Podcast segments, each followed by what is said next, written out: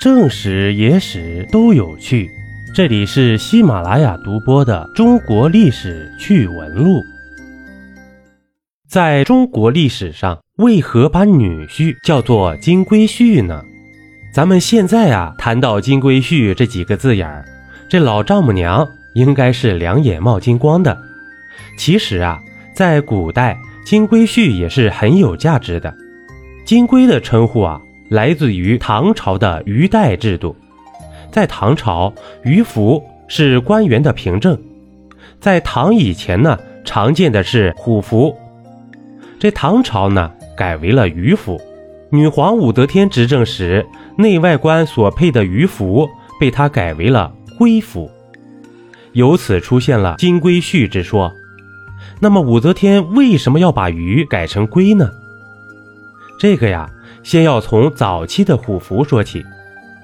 虎符出现于春秋时期，由青铜、金、玉、竹等材料制成。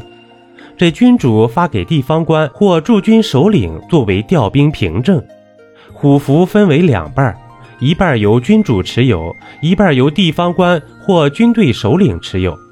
虎符背面刻有铭文。调兵遣将时，两半勘合验真才能生效。到了唐朝，虎符变成了鱼符，原因是唐高祖李渊的爷爷叫李虎，这李渊为了避讳其祖李虎名讳，废止了虎符。唐朝的张卓在《朝野千载》中记载，汉发兵用铜虎符，即唐初为银兔符，以兔子为符，瑞故也。又以鲤鱼为福瑞，遂为铜鱼符以配之。李渊啊，废止了虎符、竹符以后，因为兔子比较吉祥，于是改为了兔符。那么武则天为什么改鱼符为龟符呢？诗仙李白啊，曾经写过一首诗纪念贺知章，在诗的序言中写道：“贺知章解金龟换酒为乐。”这个金龟是怎么回事呢？在《朝野千载》中记载，至尾州五姓也，玄武龟也，又以同为龟符。武则天建立武州，因为玄武代表龟。根据《旧唐书·鱼符志》中的记载，天寿二年改配鱼皆为龟。据《资治通鉴》记载，武则天在位二十年，用了十七个年号，天寿是第四个年号。在天寿二年，武则天下令把鱼符改为了龟符。鲤鱼代表理性，龟呢即玄武，代表武性。可以看出武则天的意图就是以武代理。神龙政变以后，武则天退位，即位的唐中宗马上又恢复了龟符。无端嫁得金龟婿，辜负相求是早朝。唐高宗啊，给五品以上的官员配随身鱼银带，三品以上呢配金饰带。到了武则天时期，改配鱼符为龟符，鱼带为龟带。三品以上官员的龟带是以金，四品是以银，五品是以铜。因此，所谓的金龟婿啊，就是三品以上可以配金龟带的高官了。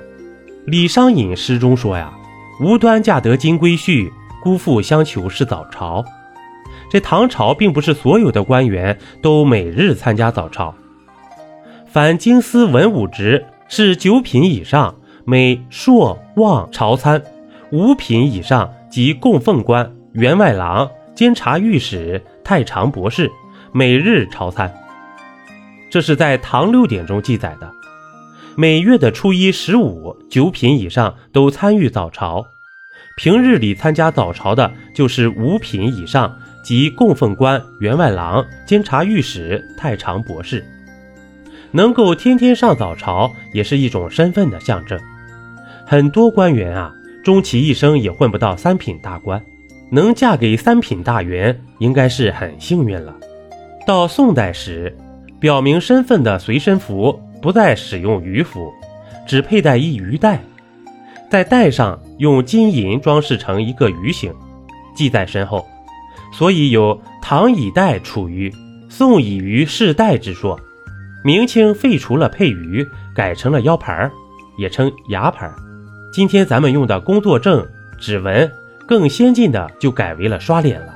所以啊，金龟婿这三个字儿那是身份的象征啊！